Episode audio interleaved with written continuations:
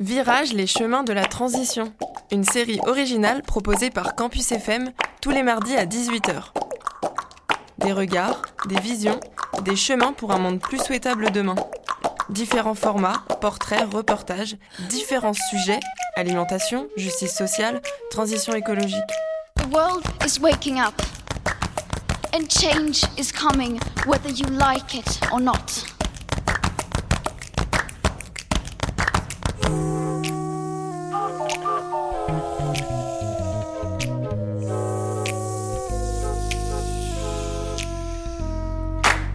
Salut à toutes et à tous.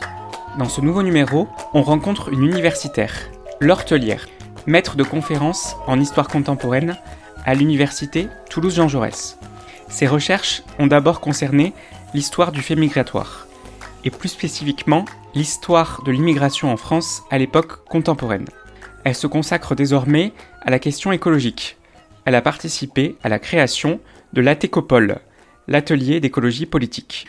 En 2022, elle a coordonné avec Aurélien Berland et Guillaume Carbou l'ouvrage Greenwashing, manuel pour dépolluer le débat public.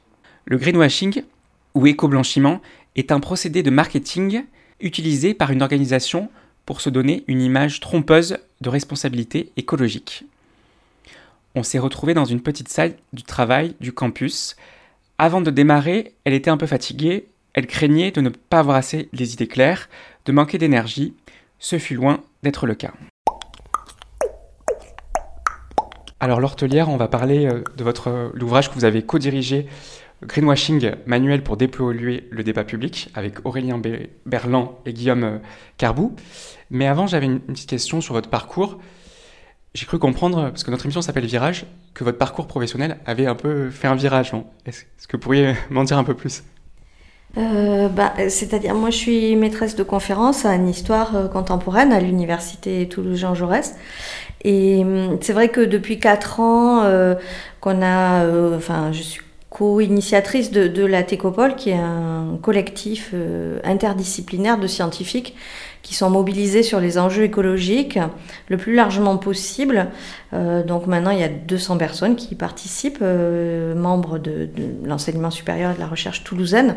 Et c'est vrai que c'est quelque chose qui, pour moi, a été très prenant et qui correspond aussi à une envie que j'avais depuis longtemps, presque plus une sorte de nécessité de me consacrer euh, essentiellement à cette question écologique qui me paraît à tout point de vue décisive. Voilà. Donc euh, initialement dans, dans, mon parcours euh, académique, je dirais, euh, euh j'ai fait un doctorat, puis eu, après j'ai eu une grande période de précarité, on pourrait dire, euh, où j'ai continué à, à, travailler, à publier, mais, mais j'avais pas vraiment de statut universitaire, même si j'avais un rattachement scientifique à un laboratoire. Et puis euh, ensuite, suite à un post-doctorat au CNRS, j'ai pu être titularisée en tant que maîtresse de conférence.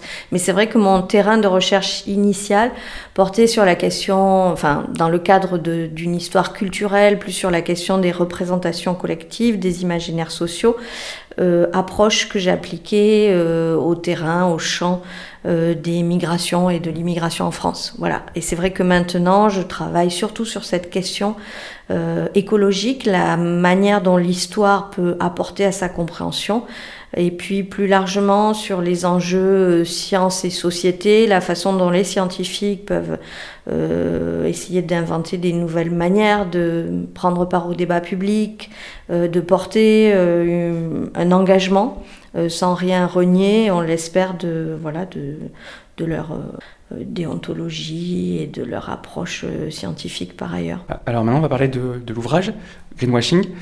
Et en fait, je vais vous dire pourquoi je vous ai invité. Parce qu'en fait, moi, dans la vie, je suis journaliste économique et je suis confronté à de nombreux chefs d'entreprise qui parlent de transition écologique.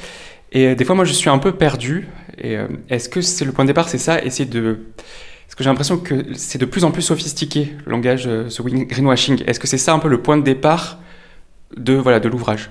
Oui, tout à fait. cet ouvrage qu'on a intitulé Manuel pour dépolluer le débat public, il est parti de l'idée d'avoir un, outil, euh, en l'occurrence un ouvrage disponible pour tout un chacun, euh, et donc pour, euh, pour pénétrer le débat public qui, comme vous venez de le dire, nous, nous paraît très confusionnant sur les sujets de l'écologie.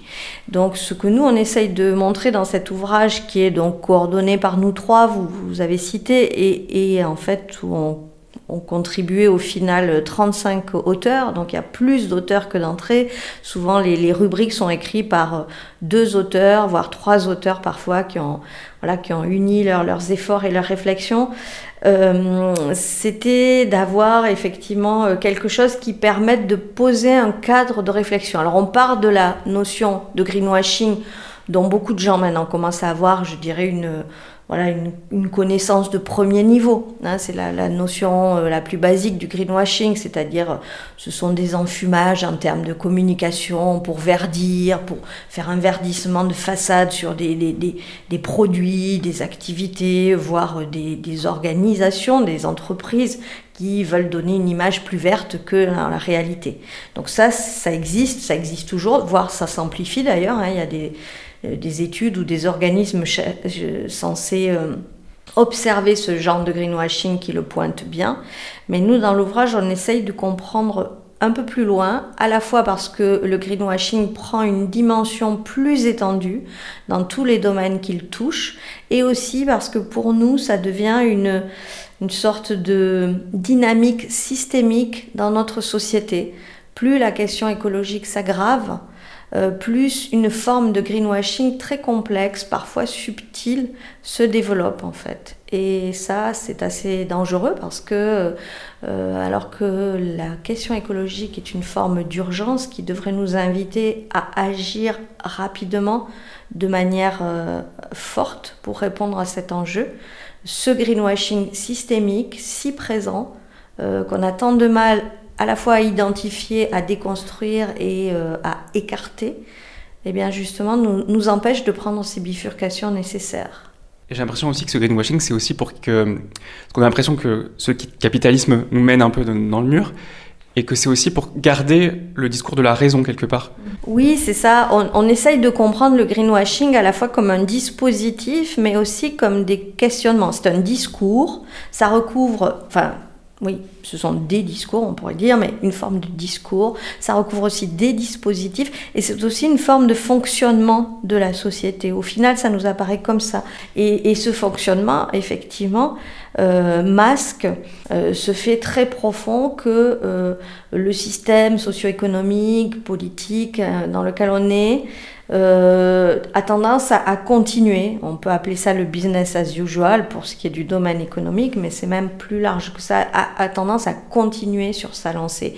Et derrière, effectivement, il y a un certain nombre d'intérêts puissants, euh, de lobbies parfois, euh, qui peuvent défendre âprement leurs intérêts. Mais c'est encore plus large que ça. Ça recoupe cette dimension de défense parfois cynique de certains intérêts et de rapports de, de pouvoir et d'inégalité dans cette société. Mais en même temps, ça, ça, ça vient aussi d'une difficulté générale à se représenter euh, l'ampleur des transformations qu'il faudrait opérer, à accepter de sortir pour certains euh, de, notre zone de confort, euh, notamment dans nos sociétés qui malgré tout sont des sociétés riches à l'échelle de la planète. Donc même si des gens, hein, des, catégories de population sont très en difficulté dans notre société telle qu'elle est organisée, euh, il faut quand même qu'on réalise que globalement, notre société fait partie de celle qui doit euh, faire des efforts. Et faire des efforts, ça ne veut pas dire faire peser des efforts sur ceux qui sont déjà en, difficulté, ça devrait vouloir dire reconsidérer les choses profondément pour savoir euh, où on met l'effort, comment on répartit la charge, comment on fait société pour se saisir vraiment de ce problème et transformer les choses comme il le faudrait. Euh, j'ai l'impression qu'en fait, dans ce greenwashing, il y a aussi euh, le fait de ne pas accepter d'arrêter certaines activités et plutôt choisir de dire c'est avec la technologie, par exemple, euh, typiquement avec l'aviation, l'avion vert. donc c'est un peu. Donc, on parlait avant l'antenne de quelqu'un comme Alexandre Monin qui parlait de cette question du renoncement. Est-ce que vous pouvez m'en dire un peu plus sur... Ben oui, ça c'est quelque chose voilà, qui, est apparu depuis longtemps. C'est-à-dire, depuis longtemps, il y a eu une, critique de ce que notre monde techno-capitaliste, enfin dans, ses différentes dimensions, trajectoires, son, son productivisme, son système industriel, euh, la façon dont il organise les rapports sociaux, dont il organise le rapport à la nature, à l'environnement, ce qu'il fait euh, au monde et en l'occurrence sur la question écologique, ce qu'il fait à, notre environnement global, donc cette critique-là, elle est ancienne et ça fait longtemps, euh, depuis plusieurs décennies. Euh, on pourrait remonter à minima jusqu'aux années 70, mais on peut même remonter au-delà, mais prenons cette période-là, où ça a été articulé avec une critique fine et profonde des mécanismes qui nous enferment dans ce fonctionnement-là, d'une critique de notre société telle qu'elle est organisée. Et pourtant, dans les décennies qui ont suivi, et notamment euh, dans les années 80-90, avec la notion d'abord de développement durable, euh, cette notion qui aujourd'hui est vraiment éculée, même si au départ elle a pu être promue de bonne foi par euh, des individus, des organisations, des institutions, elle paraissait vertueuse parce qu'elle voulait articuler la dimension sociale, économique et environnementale.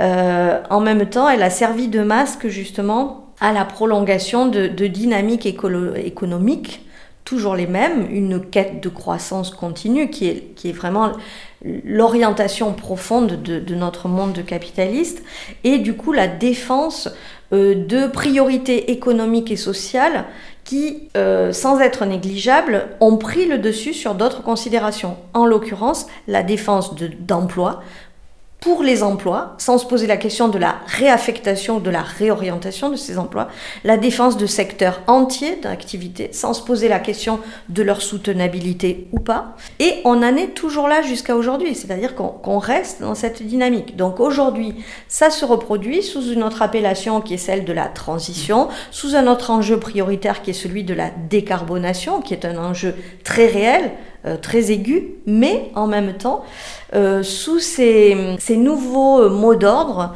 on peut trouver finalement des, euh, comment dire, des rejeux où à nouveau ce qui va dominer in fine malgré tout c'est une logique de euh, poursuite de secteurs d'activité, de sanctuarisation de certains types d'activités. Alors vous mentionnez euh, l'aérien, c'est vrai qu'à Toulouse on peut toujours en parler. Nous à, la Técopole, hein, ce, groupement dont je fais partie, donc ce collectif de scientifiques, l'atelier d'écologie politique, la Técopole, on s'est évidemment intéressé à cette question de l'aérien. Il y a dans notre groupe des spécialistes euh, de, ces questions-là.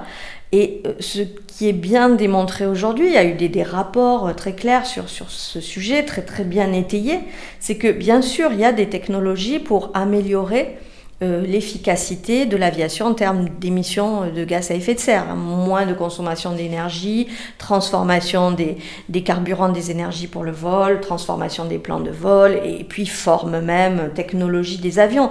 Tout ça, c'est vrai. Euh, l'avion à hydrogène est en préparation, mais ce qui est clairement montré, c'est que s'il n'y a pas de réflexion sur les usages, si on reste dans le cadre d'une société du toujours plus, toujours plus vite, à tout prix, eh bien, on va rester dans, on va enclencher un effet rebond. Euh, et ce qu'il faut aujourd'hui pour que assez rapidement tous les secteurs d'activité diminuent leurs émissions euh, selon les trajectoires qu'il faudrait respecter pour, euh, pour être conforme à nos engagements à l'accord de, de l'accord de Paris de, de 2015, c'est qu'il y ait une réflexion sur les usages et une maîtrise des usages. Qu'est-ce qu'on considère comme indispensable et qu'est-ce qu'on décide de réduire? Voilà pour euh, limiter les impacts. Ça, c'est un questionnement qu'on ne veut pas affronter visiblement parce que les intérêts sont trop puissants, parce que voilà, il y a beaucoup de gens qui peuvent considérer que euh, prendre euh, assez facilement l'avion, bah, ça participe de leur confort de vie, c'est pas négociable. Et pourtant, rappelons-le, hein, le mode de déplacement avion est extrêmement inégalitaire à l'échelle de la planète. La grande majorité de la population ne prendra jamais l'avion et même en France, les catégories qui prennent l'avion prennent beaucoup l'avion et il y a toute une partie de la population qui ne prend jamais l'avion. Donc ça pose des questions d'égalité sociale et, de justice environnementale évidemment. On a cassé la planète, il est où le On a cassé la planète et ça tout le monde savait cactus, c'est sur ce même cactus. Depuis y a du plastique, aïe. Sur les plages de Colanta, derrière les candidats, c'est pas si idyllique. Y a des pailles McDo qui sirotent sur l'eau, coca plastique qui flotte sur le Pacifique.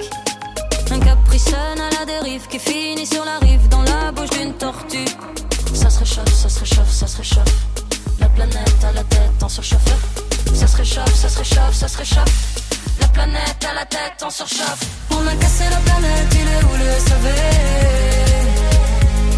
On a cassé la planète et ça tout le monde savait. On a cassé la planète, il est où le SAV On a cassé la planète et ça tout le monde savait. Y a comme un air de chicha sur les buildings pékinois. Le smog made in China. Les usines crachent leurs poumons. On est tous au premier balcon pour voir le ciel couleur béton. On mange des glaces en février. Y a plus de glace sur les glaciers. Les sources polaires vont transpirer. Bulldozer dans les forêts. Laurent Houtan est délogé pour la pâte à tartiner. Ça se réchauffe, ça se réchauffe, ça se réchauffe. La planète à la tête en surchauffe. Ça se réchauffe, ça se réchauffe, ça se réchauffe. La planète à la tête en surchauffe. On a cassé la planète, il est où le SAV On a cassé la planète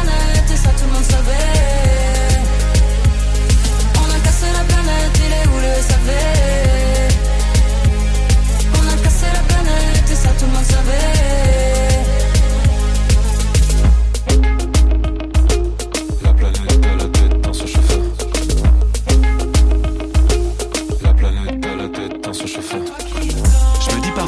Il est trop tard. Que sommes-nous face à l'euro, le dollar? Un bout de charbon dans une marée noire. Une tumeur qui ne crée que des cauchemars. Puis je me concentre sur ce que je veux. Énergie commune qui peut rassembler. Je m'apprêtais à contacter le SAV. Mais le numéro est dévié sur ma ligne. On a cassé la planète, il est où le SAV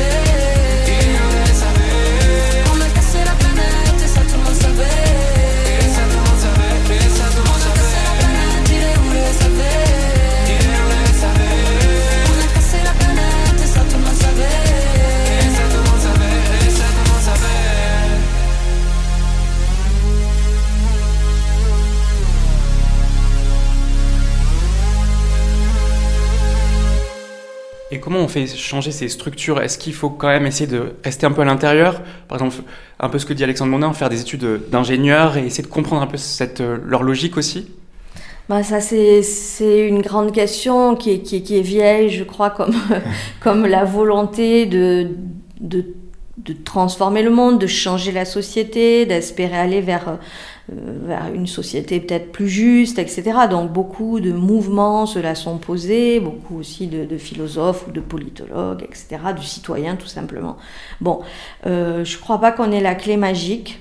Euh, je, je, peux comprendre que certains considèrent que tout va passer par euh, un activisme contestataire ou le fait de d'essayer de, de créer euh, des formes d'organisation sociale, d'auto d'auto euh, organisation du quotidien pour essayer de se désenchasser de ce système et d'offrir des alternatives. Ça paraît évidemment extrêmement important.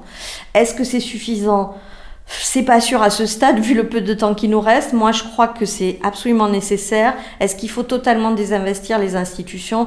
Je sais pas. Je pense que si euh, des personnes choisissent de rester à l'intérieur des institutions, que ce soit les institutions euh, entrepreneuriales, les, les, les administrations, l'enseignement supérieur, que sais-je, toute forme d'institution, pour continuer malgré tout à occuper ces, ces, ces structures qui sont là hyper présentes, qui ne vont pas disparaître demain, et pour essayer de l'intérieur de les faire changer, de, de pousser dans le sens d'une orientation qui serait la, la meilleure ou la moins délétère selon comment on veut voir les choses, ça me semble aussi très important. Euh, on est dans un, un monde qui est structuré par les États, donc même si on a une critique très forte de l'État, malgré tout, ce champ-là, il existe et c'est pareil pour le climat.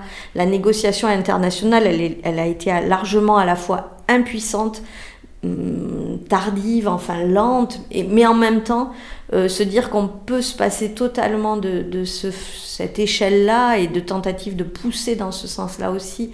Enfin, je crois qu'aujourd'hui, en fait, il faut essayer de, tout saisir. Chacun peut trouver la manière qui lui va le mieux pour tenter de, pousser euh, les objectifs qu'on peut avoir. par rapport à un monde plus soutenable, au fait de faire atterrir notre monde vers quelque chose qui serait plus soutenable. Et, voilà, et ça, il faut le faire très vite. Donc moi, je ne saurais donner de, leçons à personne sur ce qui serait le plus, fructueux. Je crois qu'il faut que les choses se combinent. Mais ce qui est très important, enfin nous à la Técopole, c'est vraiment quelque chose qu'on essaye de dire beaucoup. Nous, on s'engage en tant que scientifiques, mais chacun doit essayer de s'engager à sa manière, euh, comme il le peut, avec les outils à disposition. Euh, et ça peut être euh, voilà, par, par le local, par les relations de voisinage, par un territoire, ça peut être dans le domaine professionnel, ça peut être par de l'engagement partisan ou à travers des, des structures sur des projets. Voilà, il faut, il faut jouer de tous les leviers, sans doute. Et il y a peut-être aussi le fait que l'homme désire que quelque chose soit très ordonné, alors que j'ai l'impression que l'histoire est, faite de mouvements un peu désordonnés. Ah ben oui, c'est sûr. Hein. Enfin, L'histoire, euh, nous historiens a posteriori, avec le recul du temps et avec l'accès à des sources qui, euh, si on travaille bien, donnent euh, voilà, des points de vue différents, où on peut réunir différents morceaux du puzzle, on essaye de reconstituer des logiques, en fait, des logiques dans le temps voilà, des enchaînements, des causalités, des effets de, de, verrou qui conditionnent des trajectoires. Donc on reconstitue une sorte de sens. C'est jamais un sens absolu, ce sont des hypothèses pour essayer de penser les choses, mais qu'on essaye de, voilà, de, de, de, construire de manière méthodique, du mieux possible. Mais c'est vrai que bah, car après on est euh, voilà un individu de base, un citoyen, une citoyenne de base, euh, pris dans le chaos du présent comme chacun d'entre nous. C'est dur de comprendre euh, vers où on va, quelles sont les grandes forces, qu'est-ce qui se dessine, etc. On ne peut tous que faire des hypothèses. Mais malgré tout, ces hypothèses, on peut les faire sur un certain nombre de, de conditionnements, de rapports de force, etc., de, de cadres sociaux, culturels, politiques qui nous entraînent dans une certaine direction. Donc on n'est jamais sûr de proposer exactement la très bonne vision des choses et tout à fait précise, ça personne ne peut le faire, mais on peut tenter de décoder les choses quand même. Et le greenwashing, c'est pour ça qu'on a fait ce bouquin, c'est parce que ça nous paraît une catégorie de pensée aujourd'hui, de compréhension du monde, de notre monde tel qu'il est fait, qui est très importante à, comprendre, à décoder, à en voir en ligne de mire pour ne pas se laisser enfumer à la fois par des discours qui sont omniprésents, mais aussi par des nouvelles propositions, des nouvelles solutions entre guillemets à l'enjeu écologique qui, selon nous, souvent n'en sont pas. Soit elles sont pas à la hauteur, elles sont pas à l'échelle pour transformer vraiment les choses, soit elles nous enferment parfois dans de nouvelles impasses. C'est-à-dire on croit aller vers une solution, on croit améliorer les choses. Et en fait, on se retrouve dans cette situation très connue du déplacement du problème environnemental, de création d'un autre problème peut-être euh, tout aussi difficile à résoudre, tout simplement parce qu'on n'a pas voulu prendre la mesure de ce qu'est la problématique écologique c'est-à-dire une attention réelle, profonde aux limites planétaires, hein, ce concept de limite planétaire qui est travaillé depuis plus d'une bientôt une quinzaine d'années par des équipes de recherche, etc., qui, pose le fait qu'il n'y a pas que la question du climat, il y a, les, autres, les autres enjeux, la biodiversité, les grands cycles euh, biogéochimiques, euh, la, la, question de l'acidification de l'océan, enfin tout un tas de choses euh, qui sont intriquées, qui maintenant menacent vraiment, mais à brève échéance, ça Bon, je pense qu'à Radio Campus, enfin voilà, la jeunesse en est, est peut-être plus persuadée que, que d'autres, mais il faut que tout le monde ait bien conscience de ça. Mm. C'est d'une ampleur, d'une les transformations qui nous arrivent sont d'une ampleur inouïe. Il faut qu'on soit capable d'y faire face avec euh, la même, euh, voilà, la même ampleur. C'est ça qui est très difficile. Donc ça veut dire que la solution, c'est que vous, universitaires, euh, nous, journalistes, associations, on soit tous plus attentifs en fait? Ben, c'est pas la solution, mais c'est une condition. Je pense que euh, le fait que la société, dans son ensemble, euh, chacun où il est, dans, où il ou elle euh, est dans, dans cette société, de sa place, ait conscience de cet enjeu, le comprenne du mieux possible et ensuite se positionne pour agir. Et agir, ça ne veut pas du tout dire seulement de faire chacun attention, de faire des petits gestes. Ça, voilà, on, l'a bien analysé tout ça. C'est pas juste ça. Agir, ça peut vouloir dire contester, revendiquer, euh, se positionner, inventer euh, d'autres manières de fonctionner, essayer de demander des comptes aux, plus puissants, à ceux qui structurent notre monde d'une manière qui est insoutenable. C'est ça agir. Et effectivement, il faut espérer que, ben oui, les journalistes fassent du bon boulot là-dessus. Il y en a qui font du très bon boulot. Bon, après, il y a des médias qui font euh, rien du tout ou de la merde là-dessus. Mais que dans euh, l'enseignement supérieur et la recherche, on, on mette ça au cœur de euh, de ce qu'on peut transmettre et de la manière de concevoir à quoi peuvent servir des enseignements, vers quoi il faut diriger la recherche.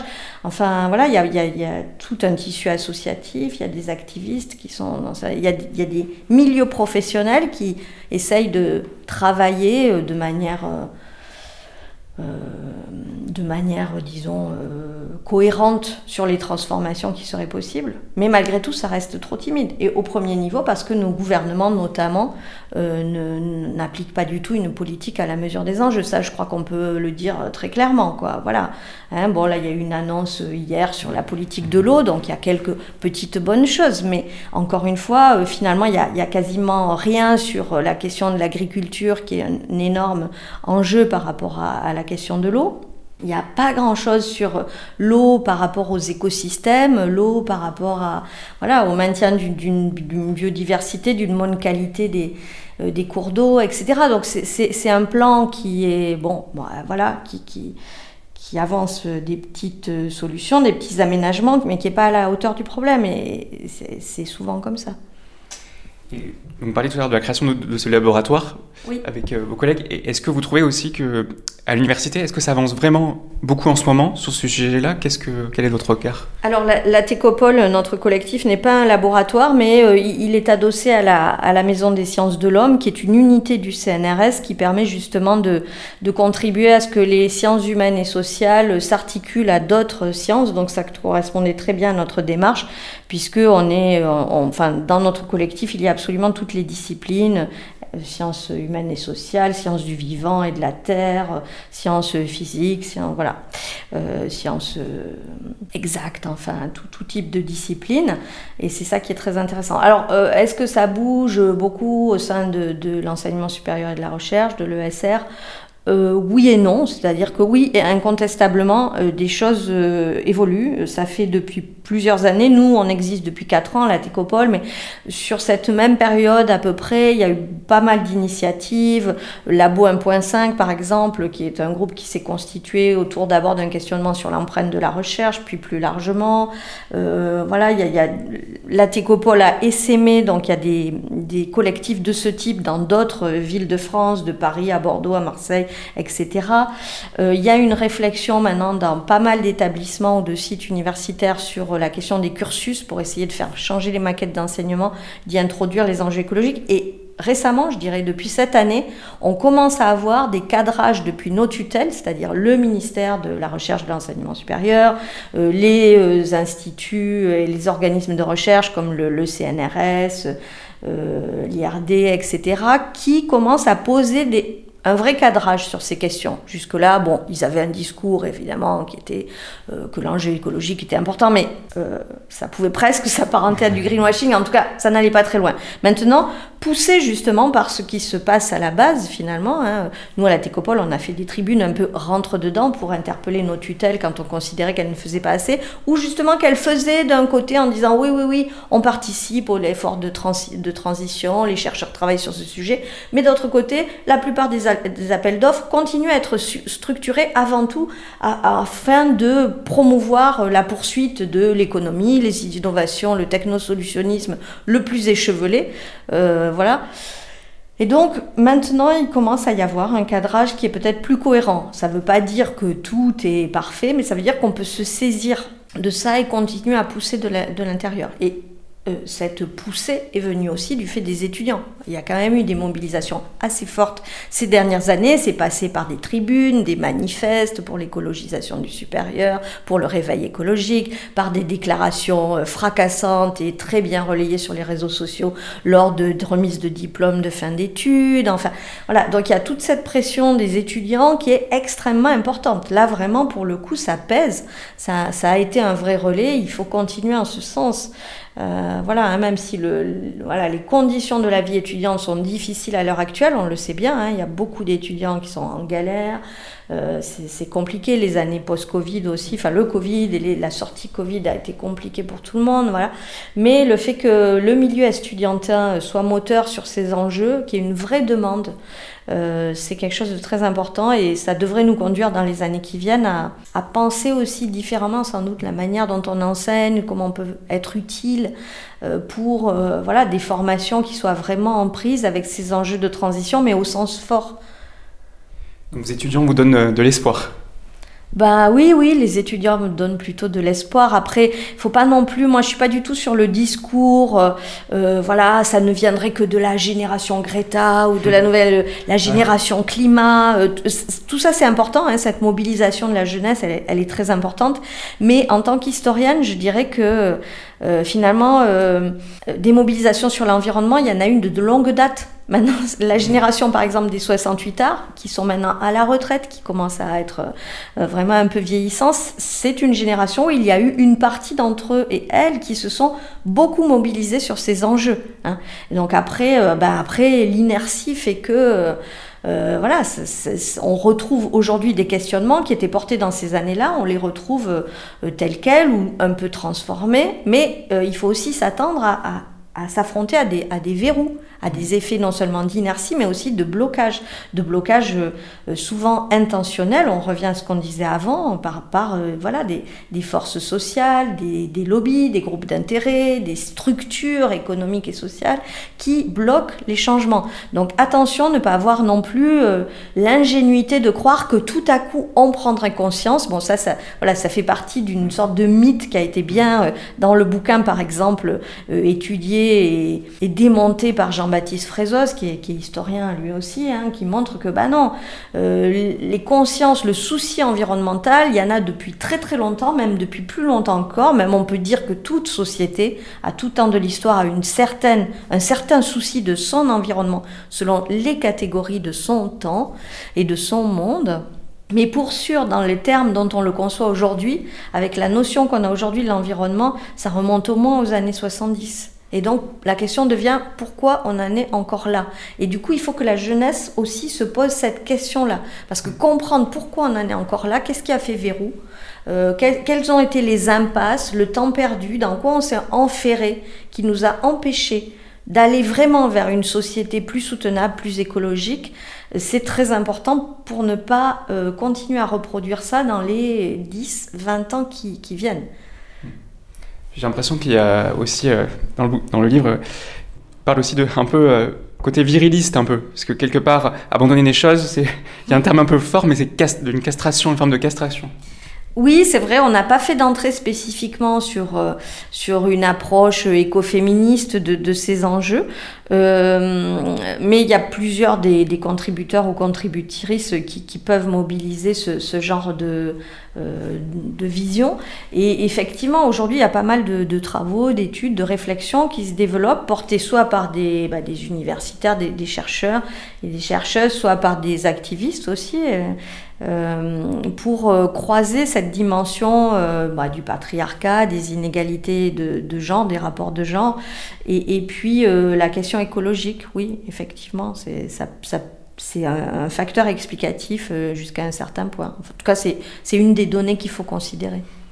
Puis ce qui est un peu aussi difficile, je trouve, c'est des fois l'absence de doute de, certains dirigeants qui sont très sûrs d'eux, alors que je pense qu'en plus quand on est universitaire, on, doute tout le temps. Donc c'est pas évident de faire face à des gens, je pense au, président de la République, qui est très euh, dans le non-doute. Oui, euh, les universitaires doutent, en tout cas, ils essayent de se questionner d'une manière, euh, manière organisée. Euh, voilà, avec, avec un cadre habituel qui est déjà d'étudier, enfin de, de, de, considérer ce qui a déjà été publié sur la question, les savoirs sur lesquels on peut déjà s'appuyer, et puis de formuler euh, le plus clairement possible des, des, problématiques, des hypothèses de recherche, ensuite de, de, les travailler. Et ce qui est intéressant dans un collectif comme le nôtre, c'est de, de, le faire vraiment euh, très largement, quoi, en très large interscience.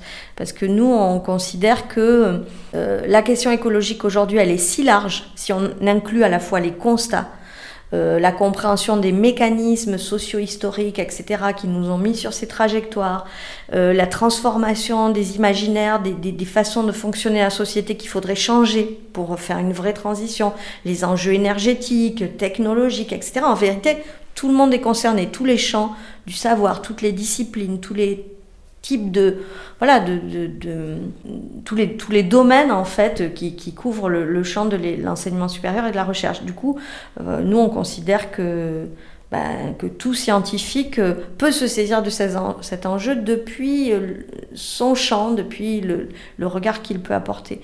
Voilà. Tout ça au profit de ce qu'on aimerait être une vraie transformation. Il me reste encore une ou deux questions. Est-ce que sur la question de avant, vous avez beaucoup travaillé sur la question de la migration. Est-ce que vous allez continuer ou comment euh, vous allez articuler un peu ces deux dimensions bah, ces deux dimensions, c'est sûr qu'elles elles s'articulent en partie. Hein, on le voit bien euh, ben, euh, avec euh, les traversées dramatiques de la Méditerranée, dans ces, ces, migrants prêts à risquer leur vie pour, pour rejoindre le continent européen, qu'on appelle les migrants migrants pour des raisons économiques. Bon, en vérité, il y, a, déjà des gens qui partent aussi parce que euh, leur environnement euh, euh, écologique et social est extrêmement dégradé. Euh, voilà, il y, a, y, a, une tension sur, euh, sur les ressources, sur, euh, sur les terres, sur, sur l'eau qui commence à se manifester. Effectivement, les, territoires des, des, pays du Sud, notamment le Moyen-Orient, l'Afrique, pour ce qui concerne nos voisins immédiats, vont être particulièrement impactés là, par les, les effets des changements climatique, écologique, etc. Donc forcément, la question des migrations, euh, elle, est, elle est devant nous par rapport à ça. Hein.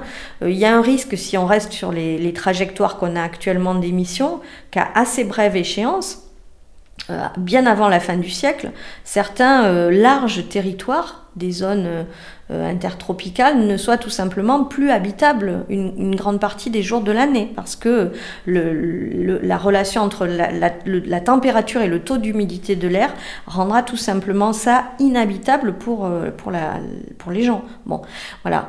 Donc c'est sûr qu'il y a un lien. Mais moi, personnellement, euh, depuis ces dernières années, et notamment à travers la Técopole, je, me consacre maintenant euh, presque euh, exclusivement aux questions écologiques, pour essayer de peser dans ce sens-là qui me paraît, euh, très important, et parce qu'on ne peut pas tout faire. J'ai une dernière question. Est-ce que vous auriez euh, des ouvrages ou des films à conseiller euh, aux auditeurs pour continuer un peu sur les sujets qu'on a abordés aujourd'hui? Ben, euh, moi, je suis historienne, donc je pense que euh, le, le, bouquin qui me paraît le plus utile pour comprendre euh, où on en est cette notion de trajectoire historique qui, nous a amené sur cette voie et qui continue à nous y enferrer, euh, ça reste, euh, je dis ça reste parce que c'est un bouquin qui a été publié initialement en 2013, c'est pas si vieux mais quand même, ça fait maintenant 10 ans, euh, l'événement anthropocène de Christophe Bonneuil et, et Jean-Baptiste Frézos, donc deux chercheurs au CNRS, historiens, qui ont précocement euh, bien réfléchi cette question et proposé des grilles de lecture qui restent vraiment euh, tout à fait pertinentes en fait. Et puis ça se lit très bien, ça se lit aussi comme un bouquin d'histoire avec avec des exemples, des études de cas, des choses incarnées quoi. C'est pas juste un bouquin qui, qui théorise. Donc je le recommande vivement. Prenez-le dans la, réédition en poche, donc en collection Point Histoire de 2016 parce qu'il est plus complet. Il y a un chapitre de plus, il est actualisé. Et je pense que ça, euh, même si on fait pas des études d'histoire, hein, c'est un très bon bouquin pour, tout le monde, pour euh, comprendre justement le fait que dans notre situation actuelle, il ne s'agit pas juste de comprendre les mécanismes du climat, l'effondrement de la biodiversité, le fonctionnement du système Terre. Il faut aussi vraiment que tout le monde soit armé pour bien comprendre des fonctionnements sociaux, euh, une trame historique dont on est issu, dont notre monde est issu. Et ce livre, il donne des, bonnes clés de première entrée pour comprendre ça. Donc je le recommande vivement. Et euh, allez voir aussi sur le magazine Reporter aujourd'hui même, Christophe Donc euh, cet historien au CNRS, a fait euh, un article euh, intéressant où il revient sur la répression inouïe qui s'est passée à Sainte-Soline le, le week-end dernier. Il en fait une lecture en historien et en ayant lui-même pas mal travaillé sur les, les enjeux de l'histoire de l'agriculture. Donc c'est intéressant, c'est un point de vue critique qui mérite d'être lu aussi. Merci beaucoup, l'hortelière. Merci à vous. Et je rappelle que voilà, les auditeurs et auditrices peuvent aller voir notre site La Técopole, de l'atelier d'écologie politique. Donc vous tapez euh, Atécopole, A-T-E-C-O-P-O-L, vous, vous y tombez rapidement. Euh, c'est un site où il y a pas mal de ressources en fait. Regardez les onglets, il y a des ressources euh, enregistrées de notre séminaire, le Sémécole. Donc vous pouvez trouver plein d'enregistrements des séances et dans l'ensemble, on devrait continuer à les enregistrer. Elles ne sont pas diffusées en ligne, mais à peu près une dizaine de jours après. Euh, et vous pouvez trouver aussi les écrits, les textes qu'on a fait, donc présentation du bouquin, bien sûr, avec euh, voilà, des, des, présentations qu'on a pu faire aussi enregistrer, mais présentation aussi de textes de tribunes, de textes courts qu'on a euh, publiés dans des médias pour soulever des points un peu touchy ou même un peu rentre dedans sur des problématiques écologiques. Merci beaucoup, on va regarder ça. Merci à toutes et à tous. Merci à l'équipe de Campus FM et à la belle équipe de Virage, Margot, Pauline et Théo. Vous pouvez nous envoyer un mail sur virage-campusfm.mailo.com. Vous pouvez nous retrouver sur les principaux réseaux sociaux et plateformes d'écoute. La semaine prochaine, vous retrouvez Théo. Il sera sans doute question d'un projet d'autoroute très contesté, la 69.